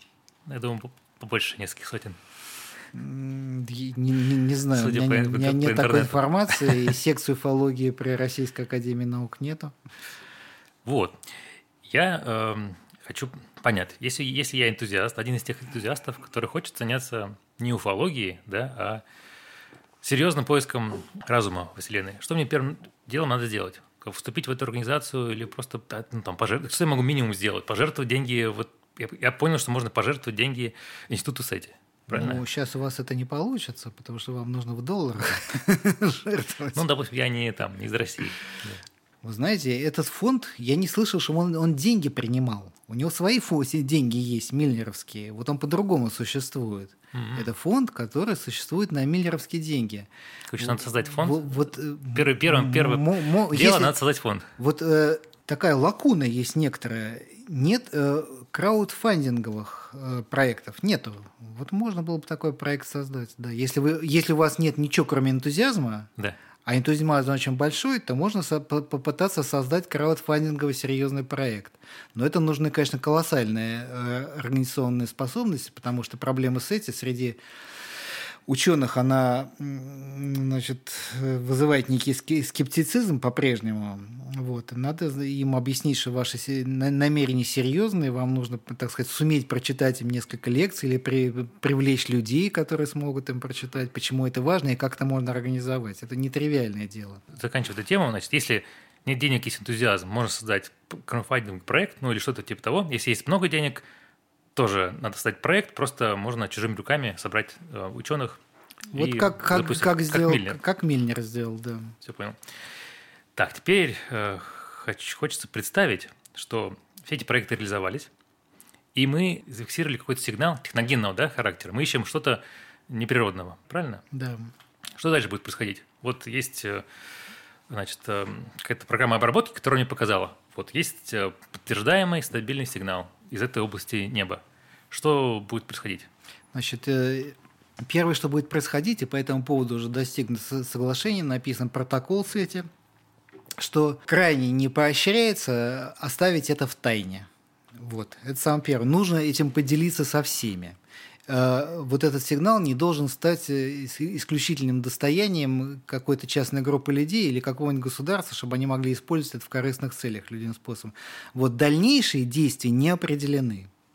А это, это очень сложный вопрос, что нужно делать дальше. Вот я бы сказал, что э, эта комьюнити еще не поднялась до обсуждения вот более тонких проблем. То есть оно вот едва-едва-едва к этому приближается. А там есть действительно нетривиальные вещи, потому что могут быть подводные камни при обработке этого сигнала. Могут. Ну, то есть что-то в нем там нехорошее, да? Кажется, что вероятность этого мала, но ставки очень вы, велики. Вы в матрице. Да, да, ставки очень велики. Если там есть какая-нибудь неприятность, то она может оказаться очень большой. Поэтому, значит, э, при обработке этого сигнала, э, значит, сколько бы мы не верили вот в эту самую модель постсингулярного общества, нужно проявлять очень большую осторожность. Можно там нарваться на какую-то большую неприятность. И самое неприятное, что как-то не похоже, чтобы можно было чисто организационными методами э, эту проблему решить. Потому что ну, не, невозможно полностью поставить обработку этого сигнала под контроль дешифровку, или как там, как не назови этот. Я, я думаю, что это не будет простая дешифровка, это будет гораздо более сложный процесс. Там как бы в других терминах нужно поставить эту задачу но вряд ли удастся поставить весь этот процесс под контроль. Вот, и поэтому всегда будет существовать возможность, что найдутся какие-то сумасшедшие, которые вот эту самую информацию используют каким-то неадекватным способом. И у меня нет ответа на вопрос, как это можно было бы сейчас предотвратить. Вот сейчас это выглядит таким образом, что есть некоторый неустранимый риск в обработке такого рода сигналов, но на другой стороне лежит, лежат колоссальные бонусы, которые можно от этого получить. И вот приходится взвешивать. И вот некоторая борьба идет в комьюнити, значит, это самое. Есть, э, значит, голоса, которые говорят, что сигнал нельзя обрабатывать. Но это не... Но, понимаете, вот что можно э, возразить людям в первую очередь, что запретить обработку этого сигнала не получится. Поэтому уж лучше его обрабатывать всем. Понимаете? Да, под контролем. По, да, под контролем. По крайней мере, мы будем знать, с чем мы имеем дело тогда и от кого чего ждать. Вот очень сложная ситуация. Здесь возникает такая ситуация, знаете, из теории игр. Вот. Да, да. Ну, мы не, не, не сталкиваемся с чем-то новым, потому что любая наука, она всегда имеет два полюса. Вот ядерную энергию можно использовать совершенно по-разному, и, всякие генетические вещи можно использовать совершенно по-разному, да. Можно лекарства создавать и продля... увеличивать долголетие, а можно вирусы какие-нибудь делать, и уже сейчас это, в принципе, возможно становится. Так что здесь вот возникает проблема выбора такая. Я хочу вернуться совсем в начало теперь, по поводу как раз существования этих цивилизаций. Чтобы были цивилизации, нужно, чтобы была жизнь. Если их много, если цивилизаций много, то жизни в, в галактике ну, просто завались. Разные формы, там углеродные, неуглеродные и так далее. Эм, и стало быть, все началось какое-то в одном месте, может быть, там, не знаю, максимум в нескольких, да, и начало передаваться. Неизвестно. Неизвестно. Может быть, э, может быть, значит, сейчас э, диапазон возможностей, он э, простирается от того, что жизнь возникла один раз в одном месте, до того, что в каждом месте, где она есть, она возникала по-своему. Вот, и где мы находимся в этом спектре, неизвестно. Вот, я хочу про этот сценарий поговорить, что она возникла на ранних этапах существования нашей галактики и распространилась по, по, по галактике и однажды забрела на, на Землю, и здесь успешно эм, развились мы. Если я знаю, что у вас есть модель, и вы ее дел, разрабатывали, как жизнь распространяется по, по галактике, от, как она заселяет всю галактику. Ну да. Вот. Э, ну, по, по, очень простая вот модель, но есть, да. Вот и непонятно. Мне, э, знаете, что непонятно? Есть, значит, э, понимание, что у нас очень много в мире, в галактике органических молекул, их там куча везде, на метеоритах, и так далее, их не очень сложно создавать. Но есть живое, живая структура РНК, которая реплицируется, и это две разные вещи. Одно дело органическая молекула, другое дело РНК, хотя бы, mm. хотя бы РНК, не ДНК, там, и не клетка. Все-таки у нас физические законы говорят о том, что это возможно, такой перенос, что клетка выживет, такое путешествие между звездами или нет? О, это вообще не проблема. Проблема на самом деле заключается немножко в другом. Значит, проблема, вот э, вы так э, сказали, как бы как само собой разумеющееся, что жизнь возникла на ранней стадии э, существования галактики. С чего? Дело в том, что здесь возникает проблема неустранимой сложности. Вот из отдельных органических молекул э, создать реплицирующуюся систему чисто комбинаторным образом не то что сложно, невозможно. Вот, и в настоящее время, в общем, надежного пути получения реплицирующихся систем из э, вот этих вот отдельных органических молекул просто неизвестно, непонятно, как они происходят. И поэтому нет никакой уверенности в том, что на это не потребовалось много времени. На это само по себе могло потребоваться много времени, и, в общем-то, жизнь первая могла возникнуть через миллиарды лет после того, как возникла галактика. Вот. Другое дело, что когда жизнь возникла, переноситься между звездами – это, по-видимому, вообще не проблема. Потому что, значит, э, э, известно, что э, в звездных системах существуют кометные ядра. Вот кометное ядро – это рыхлый грязный снежок. Вот. Ну, вблизи планет, на которых есть жизнь, летают споры жизни. Но даже вокруг Земли хорошо известно, что живые бактерии, или, по крайней мере, жизнеспособные споры, встречаются в самой верхней стратосфере. Но сценарий очень простой. У вас недалеко от планеты пролетает такая комета, грязный снежок. Там, э, значит, вот эти самые споры жизни, споры бактерий, попадают на некоторую глубину под поверхность вот этого самого э, кометного ядра, а туда очень легко попасть, потому что там много пор, это рыхлая система. Вот попав туда, они себя будут очень комфортно чувствовать. Они, ну, скажем, если она холодная, так они туда в анабиоз впадут, а от э, космической радиации, вот от тех же самых космических лучей, о которых я говорю, они будут защищены поверхностью этого самого снежка. Вот.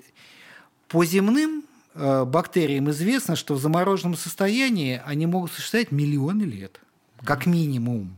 Там, по-моему, рекорд какого-то такого оживления сейчас составляет, если не ошибаюсь, 8, что ли, миллионов лет. То есть достаются вот эти образцы льда очень глубокого, из кернов там в Гренландии где-то еще, там есть, там есть живые бактерии, когда которые были заморожены 8 миллионов лет назад. И вот для того, для того, чтобы от звезды до звезды, до звезды прилететь к комете, да, есть межзвездные звезды, кометы. Это известно совершенно точно. Вот недавно была обнаружена первая такая комета. В общем-то, и так понятно, что они есть, но она просто была увидена, такая межзвездная комета, которая движется вот с гиперболической так называемой скоростью. Вот. И какой сценарий? Вот ваша обычная комета, которая здесь крутится в вашей солнечной, ну, в какой-то вашей звездной системе, пролетает недалеко от э, стратосферы какой-нибудь кометы, э, планеты, где жизнь есть. Там вот эти самые споры, она чиркнула, грубо говоря. Эти споры внедри, внедрились в комету, она полетела. Потом она попадает в гравитационный маневр ускоряется и уходит из этой самой звездной системы, полетела между звезд. Потом она прилетела в другую систему, и вот, так сказать, такая зараза туда так, прилетает, в которой полно этих живых э, спор. Ну вот дальше что-то с ней происходит. Либо она упала на поверхность планеты, где ничего не было, либо она там просто тоже по, по, по, по атмосфере чиркнула, там зацепилось несколько спор. Они там достаточно одной споре попасть, там пусть вероятность того, что она выживет, будут там какие-то триллионные доли. Но одной достаточно, если там есть какая-то органика, она начнет размножаться. И все, планета будет заселена.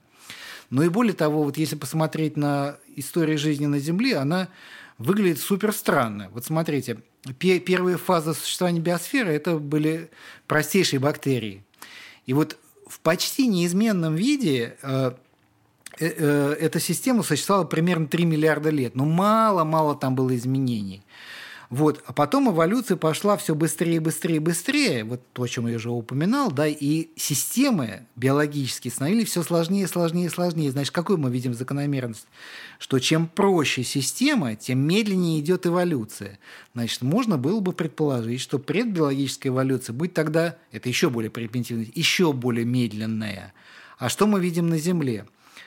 На Земле, вот жизнь на Земле появилась 4 миллиарда лет назад приблизительно. И это как раз то время, когда температура Земли опустилась ниже где-то там 80-70 градусов, и жизнь вообще могла там существовать. То есть жизнь появилась там мгновенно. Значит, как такое может получить? То есть времени на эволюцию вот это предбиологическое на Земле, ну просто нет совсем. Вот, вот нужно честно сказать, что нету, это слишком мало, это несерьезно рассматривать ее. Значит, что на самом деле произошло? Произошло вот что. Земля постоянно находилась под давлением вот этой самой заразы из космоса. Там эти всякие кометы прилетали время-время откуда-то. И как только возникли мало, мало-мальски приемлемые условия для того, чтобы эта жизнь угнездилась, она немедленно это сделала. И вот отсюда возникает вот такая вот иллюзия мгновенного... Ну, это не иллюзия, это так и есть, мгновенное появление. Вот, то есть это вот есть факт, который косвенно указывает, что вот этот вот процесс переноса, он действительно происходит. Да, это очков, очков в пользу цивилизации. Это два очка. Да, да, это два очка в пользу цивилизации, еще в пользу жизни, потому что здесь еще одно очко дополнительное есть. Вот смотрите, здесь есть проблема вот этой самой неустранимой сложности первой реплицирующейся структуры. И этот же самый механизм помогает решить эту проблему. Потому что, смотрите, если бы у вас вот эта предбиологическая эволюция изолированно шла на одной планете, то очень могло бы случиться, что никакой, так сказать, никакого времени жизни вот в рамках того, что мы имеем в, современ... самой... в современной космологии, не хватило бы для того, чтобы скомбинировать вот эти вот самые э, простые органические молекулы, чтобы что-то реплицирующееся получиться. Вот. Но, предположим, другой механизм. Эти попытки создать жизнь, они происходит сразу на многих планетах галактики одновременно.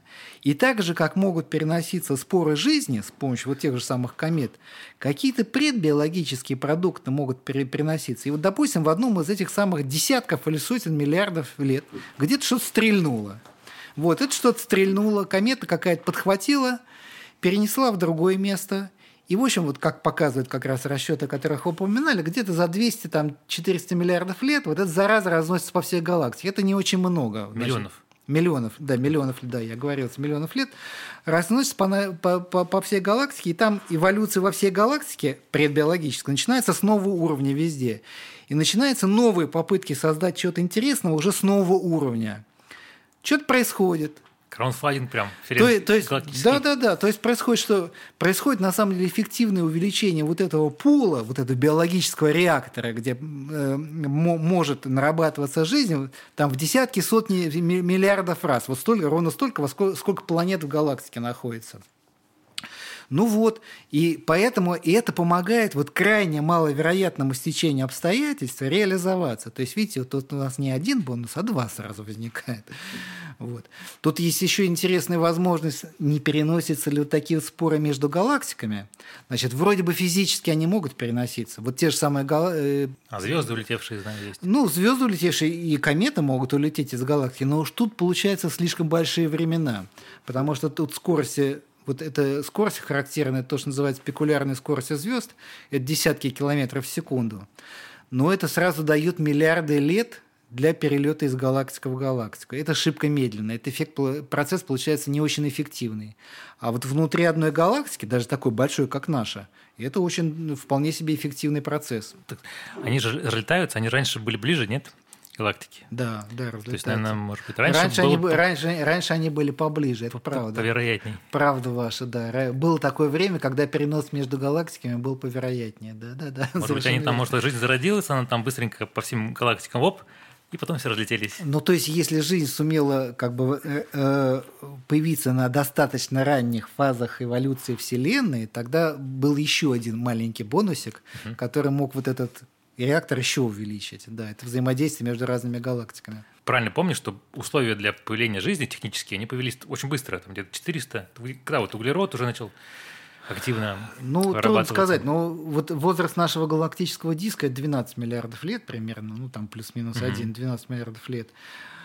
Э, а возраст Вселенной – 13,8. То есть, ну, грубо говоря, через 2 миллиарда лет после Большого взрыва, да, появились галактические... Что, что такое галактический диск? Это звезды с высокой металличностью. Это звезды, где много тяжелых элементов, вот углерод, кислород, всякие металлы, да, из которых, собственно говоря, жизнь не делается, ну, планета земного типа делается. До этого их просто не было. Вот. вот к этому моменту их было уже много. Вот более старые звезды, это, например, звезды так называемые Гало нашей галактики, они, э, у них металличность низкая, и там просто мала вероятность существования планет земного типа. Там как бы у таких звезд негде жизни происходить. Газ, да? Газ ну, да, да, газовая планета, ну и сделана еще такого не очень тяжелого. Вот, но уже 2 миллиарда э, э, лет спустя, значит, большого взрыва, это могло начать происходить. Кстати, вот такая вещь, как газопылевые облака, они существовали еще раньше. И вообще-то нельзя исключить, что какие-то ранние этапы предбиологической эволюции начались уже там, потому что в газопылевых облаках обнаруживаются очень сложные молекулы. Вот Бог их знает. То есть, может быть, э, процесс был еще более сложный, чем я его описал. Может быть, перенос вот этих предбиологических продуктов был не просто от планеты к планете, а может в этом было, были замешаны еще газопылевые облака. То есть это вообще очень сложный процесс – ну, который мы, мы не знаю, когда мы в этом сможем до конца разобраться. И под конец я бы хотел опять вернуться к теме, которую уже обсуждали. Значит, к вопросу, зачем их искать и почему мы не ищем. И одна из э, возможных причин – мы боимся. То есть мы боимся, значит, мы обсудили, что мы боимся, там есть риск в расшифровке, даже если есть сигнал. Вот мы боимся, в принципе, других цивилизаций. Э, в основном если немного, не глубоко углубляться в эту тему, то есть мы боимся, что кто-то прилетит, нас уничтожит. Вот я знаю, что у вас есть тоже ряд мыслей, почему у этого вопроса есть, как обычно, две стороны. Значит, да. почему э, э, они к нам не прилетят, если очень злые? Вопрос, а на кой? На кой им сюда прилетать? Значит, для чего им, ну, точнее, уточнение вопрос такой, для чего им нужна именно цивилизация? Но для чего им вот этот, простите, геморрой с ней связываться? Ведь планета Земля существовала без всякой цивилизации миллиарды лет. Вот. А самые первые злые цивилизации, да, они ну, должны были в нашей галактике возникнуть, ну, по крайней мере, миллиард лет назад. И если только возможны межзвездные перелеты, вот, так сказать, самые консервативные оценки показывают, что за несколько десятков миллионов лет вот такая вот злая цивилизация всю галактику осваивает. Поэтому они должны быть здесь были раньше, чем мы здесь возникли. А появившись на Земле, первое, что они должны были сделать, это предотвратить наше появление. Но мы-то есть, а их нет. Ну все, значит, никакие... Значит, значит, ответ такой. Злым цивилизациям межзвездные перелеты запрещены. Потому что если бы они не были запрещены, они были бы здесь и нас съели давным-давно. Точнее говоря, мы бы просто не появились. Вот, значит, это невозможно. Значит, прилета можно не бояться. Вот, прилета точно можно не бояться. Вот, если есть злые цивилизации, которые... Ну, значит, есть другая сторона вопроса. Ну, тоже возникает страх. А не выдали ли мы-то вот своего существования, если мы начнем вот это вот самое вещание в галактический интернет, в культурное поле? Вот. Так э, мы ж, э, э, помимо того, что мы иногда там приходит такая интересная мысль куда-нибудь повещать, вот ей были межзвездные послания, мы же постоянно нашими этими самыми локаторами светим. И если существуют такие цивилизации, которые на межзвездных расстояниях могут нам какой-то вред нанести, ну, либо прилетев, опять же, но это просто закрывается. Ну, может быть, у них какая-нибудь есть способ дистанционным образом нам что-нибудь насолить. Это ясно, что это технологически очень мощная цивилизация. Для такой технологически мощной цивилизации ничего не стоит построить вот ту самую 30-километровую тарелку в космосе, о котором я говорил, которую уже мы могли бы построить, если бы хотели, просто не хотим. Вот. Так вот, они понастроили бы таких тарелок, они бы увидели все эти самые э, космические и прочие аэродромные радары, которые должны быть на, э, на, на, у других цивилизаций, и они бы элементарно совершенно обнаружили нас вот без всякого желания с нашей стороны быть обнаруженным. Вот, поэтому вот этот совет, э, что давайте-ка мы не будем передавать информацию, он ужасно глупый. Он выглядит таким образом, что вот мы находимся в лесу, где много есть, значит, опасных зверей, мы там страшно шумим, но кто-то нам советует только не разговаривать. Вот, потому что если мы будем разговаривать, э, э, значит, нас сразу съедят, а если мы шумим, так это всем все равно. Понимаете, это, это просто ерунда. Вот. Вот, то есть э, тот, кто хочет нас обнаружить с агрессивными намерениями, сделает это независимо от того, передаем мы, не передаем. А на самом деле, если мы чего-то передаем, так мы можем подумать о том, как, как в эту передачу вложить такую начинку, которая бы показала другим, что в общем, нас бояться нечего, что мы сами не агрессивные. То есть это может, наоборот, нас защитить, О. а не поставить под удар. Может. Вот ситуация, она точно, точно обратная, понимаете? Но вот таких вот энтузиастов, которые как бы э, анти, антиэнтузиасты переда, передачи космических сообщений, их очень много. Есть даже туринская шкала опасности передач, там всяких глупостей понадумывали в этом направлении, какое-то неимоверное совершенно количество. В общем, мне это чрезвычайно не нравится. Еще мне нравится размышление, что если они агрессивные, то они сами себя просто уничтожат. Э, ну, это, это, это первая часть нашего рассуждения, что они просто не прорвутся э, сквозь эту самую сингулярность. Не, ну, всегда, понимаете, доверяй на проверяй. Могут, может быть какая-то случайность, которая проведет агрессивную цивилизацию через сингулярность. Так вот, наблюдение показывает, что этого не произошло, потому что если бы она была такая, они были бы уже здесь, и нас бы здесь не было, а мы есть. Вот, что доказывает, что это ни разу не произошло. Ну да, да еще плюс нафига им... То есть, по идее, если они такая, такая крутая цивилизация, что они, что они от нас получат? Углерод им особо нефть на... А, ну дальше... Энергии у них так хватает. Это, это есть еще целая серия аргументов, что им не, ну вообще, э, во-первых, а если им просто нужна планета для обитания, они должны были прилететь на, на эту планету раньше, чем образовалась цивилизация. Хорошо. Для чего? А вдруг им именно мы нужны? Для чего? Ну, например, они хотят нас поработить. Вот ничего более глупого просто придумать нельзя, потому что э, в пятом классе проходит, что рабовладельческий слой это, строй – это самое непроизводительное, что вообще существует на Земле. Вот. И цивилизации, которые могут существовать межзвездные перелеты, они могут строить наверняка автоматы фон Неймана, так называемые, ну, это вот такие э, кибернетические как бы рабы, которые сами себя делают. Ну, на коем тут уставить? Стадо обезьян, да? Совершенно. Ну, и существует несколько других там вариантов. Там им нужны наши ресурсы, им нужно что-то еще.